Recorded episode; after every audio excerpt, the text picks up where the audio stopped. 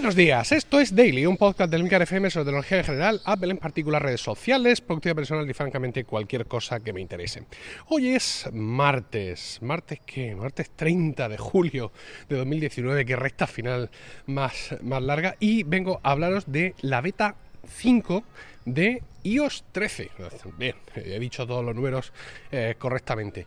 Eh, ayer fue eh, un lunes de estos habituales en los que Apple saca actualizaciones de las betas de todos sus sistemas operativos, todas las versiones para el iPhone, para el iPad, que ahora son distintos, recordemos, y todo este tipo de cosas. Yo este año, de momento, solo tengo instalada la beta en el iPad. Y es que, mm, bueno, pues me ha parecido lo más seguro. El iPad es para mí un una herramienta de trabajo, es decir, yo me la llevo, la llevo conmigo en estos momentos, señores. A ver, una moto, perfecto.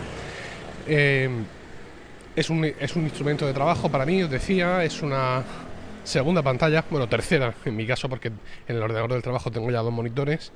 Ahí tengo OmniFocus, ahí tengo eh, fin, tengo diversas herramientas que, con las que complemento mi, trabajo diario. Entonces, bueno, aunque es un riesgo, pero si en un momento dado se hace inusable algo, pues siempre tengo el iPhone, ¿no? Será un poco más incómodo, pero la experiencia merece la pena, sobre todo este año con las increíbles novedades que trae eh, iOS 13 para el iPad, renombrado como iPad OS lo estoy disfrutando y también lo estoy sufriendo, porque ya sabéis que esto de las betas es que pues de pronto tu teléfono o tu dispositivo, el que sea maravilloso, súper caro de Apple, súper efectivo, jaja, pobres androides, se convierte en una castaña que falla más que una escopeta feria y sobre todo falla donde menos te lo esperas. ¿no?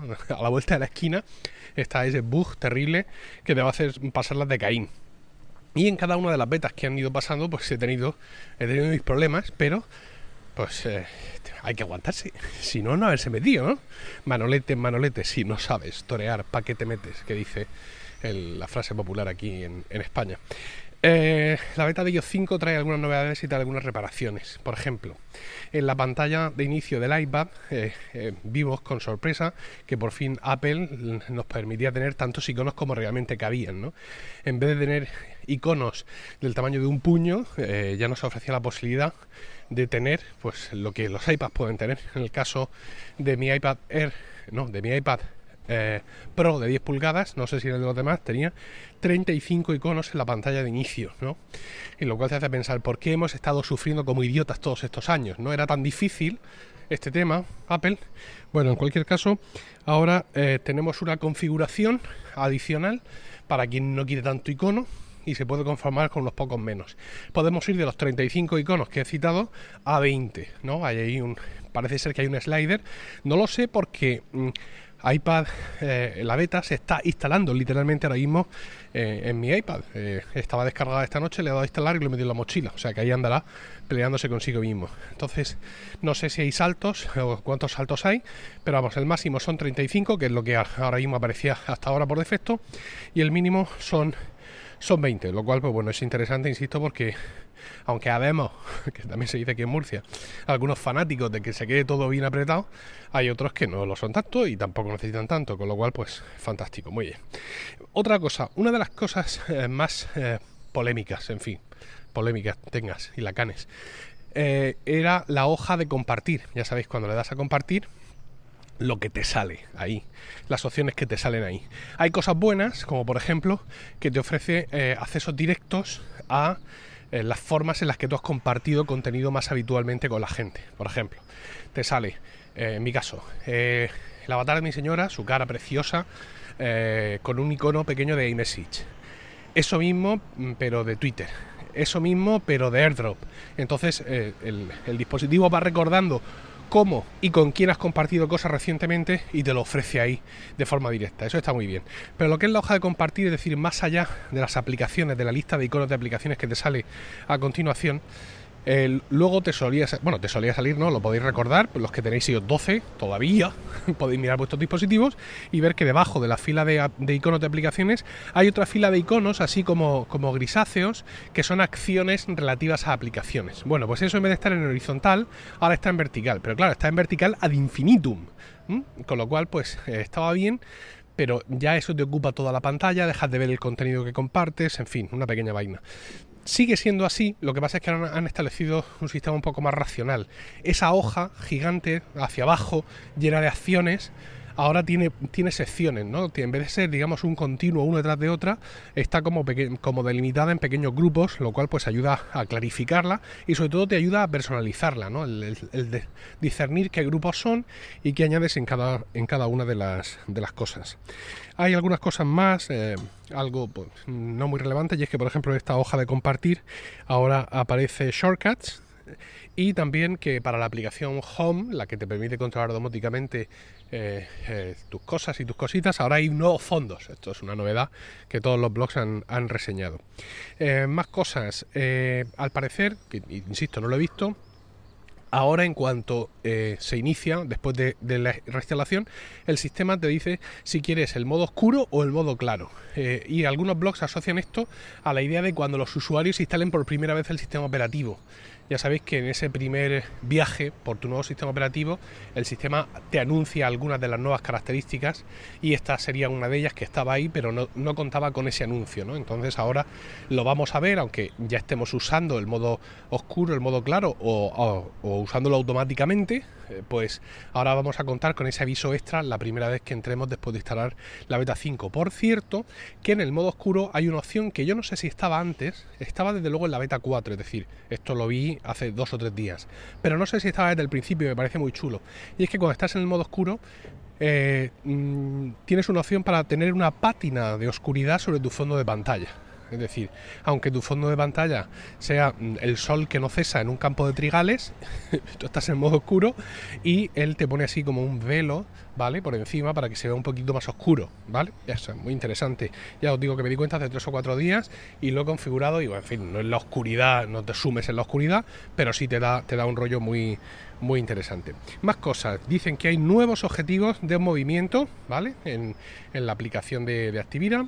Y una cosa que había desaparecido, ellos sabrán por qué, pero que ha vuelto y que es súper chula, es el, el pop-up que te sale cuando mantienes el dedo pulsado sobre un enlace en Safari o haces 3D Touch o 3D Touch o lo que demonios hagas en el dispositivo que te hayas tocado, eh, salía una pantallita a la derecha muy parecida al eh, cuando haces botón derecho sobre un enlace en un navegador, en un ordenador de escritorio, pues muy parecido a eso, muy chulo.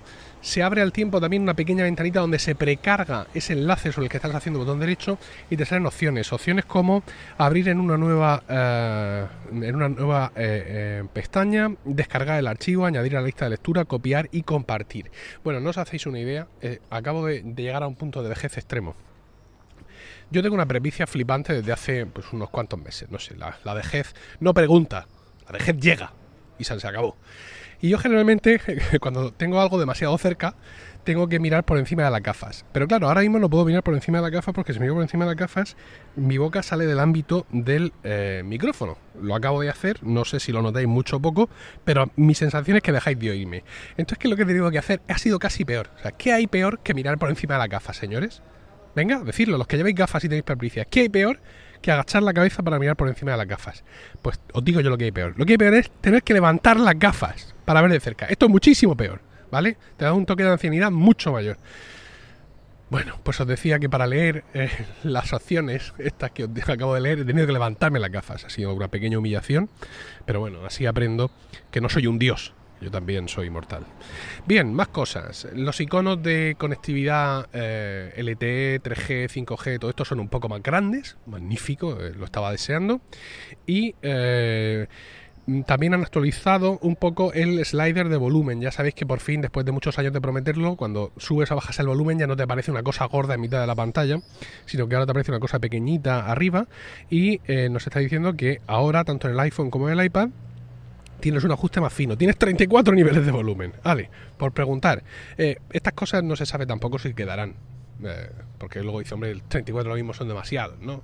Pero bueno, en, definitiva estamos viendo cosas que entran y salen. Por ejemplo, hay no sé qué opción en la aplicación de atajos que ha desaparecido, pero parece ser que es una cosa temporal. La han quitado de medio porque estorbaba y bueno, pues con eso eh, luego ya avisan de que la gente no se tire de los pelos, que eso volverá, volverá. Bien, pues esas son las novedades de iOS 13 eh, en su beta 5 y más allá de estas novedades en concreto, que algunas que están muy chulas, otras que me dan un poco igual y a vosotros ya ni os cuento si no estáis en la beta 13, lo que me interesa ver es la estabilidad la estabilidad general del, dispositivo. Porque estamos en ese punto en el que yo ya me animo a pasarlo al teléfono. ¿Por qué estamos en ese punto? Por un motivo fundamental, y es que voy a dejar de grabar el podcast, este, dentro de pocos días. Ya recordaréis que dije ayer, si escuchasteis el de ayer, que vais a tener daily hasta el viernes inclusive. Y claro, una de las cosas que a mí me espantan y me, me alejan de las betas es que en el iPhone yo tenga problemas, el más mínimo problema para grabar este podcast diario. Porque es un momento en el que no tengo mucha capacidad de reacción ni muchos recursos alternativos, ¿no?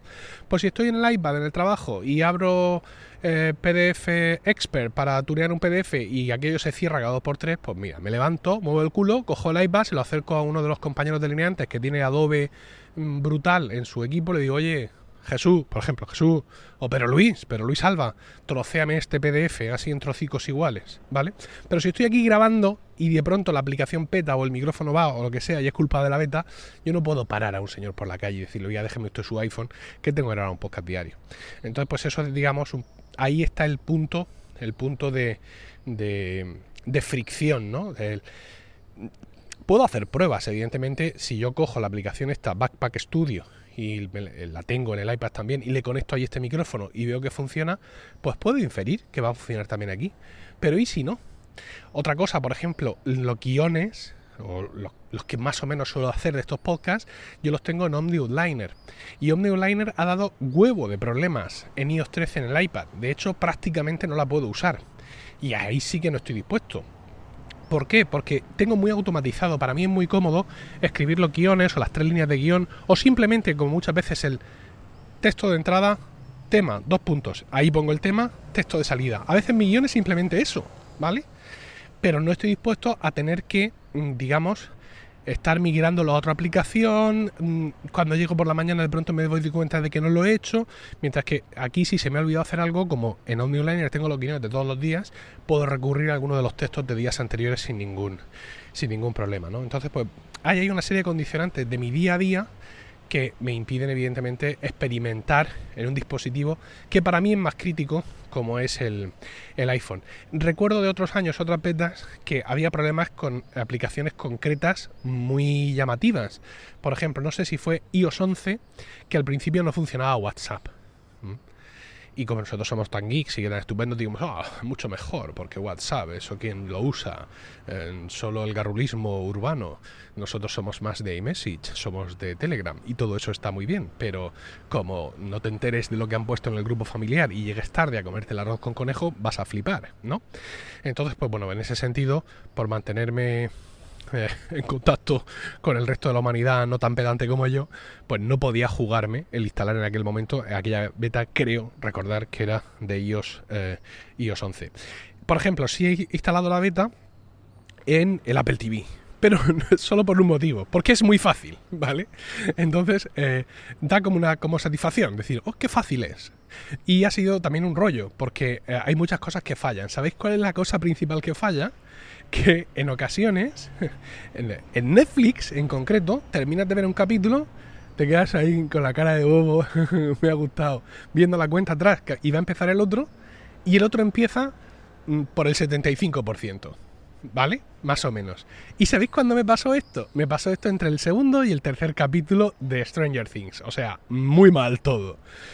Ah, bien, pues eh, ya una vez que ya lo supe, pues ya estoy alerta. Y cuando estoy ahí viendo una serie, pues eh, y, pasa al siguiente capítulo, lo primero que hago nada más empezar el siguiente capítulo es darle al tap en el, en el mando para ver por dónde infiernos va.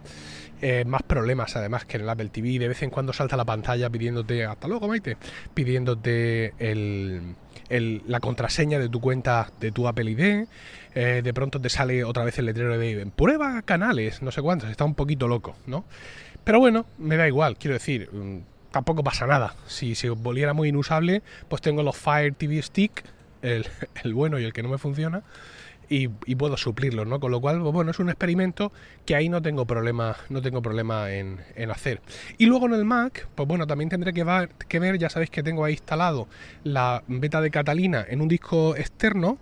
El otro día por poco me, cargo la instalación, no sé qué hice, pero por poco me la cargo y al tener el disco externo puedo probar. Aquí también una cuestión, digamos, relativa al podcasting. Es decir, hay cosas a las que no puedo renunciar, como son las aplicaciones de Rogue Ameba.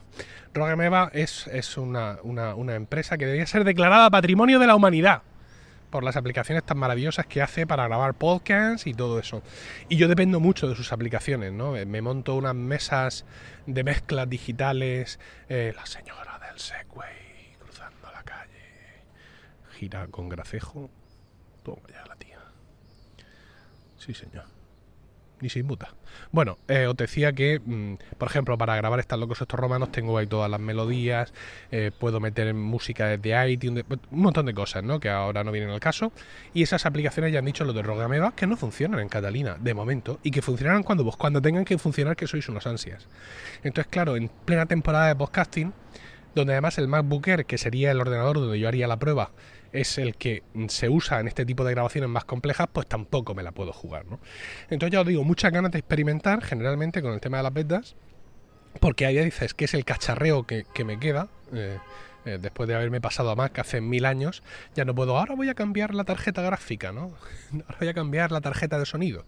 O a mí me gustaba mucho y el cacharreo que me queda es principalmente de software. Entonces, pues bueno, me tengo que aguantar las ganas porque tengo una responsabilidad en el podcasting con vosotros, mi querida audiencia, eh, de la que no me puedo escabullir.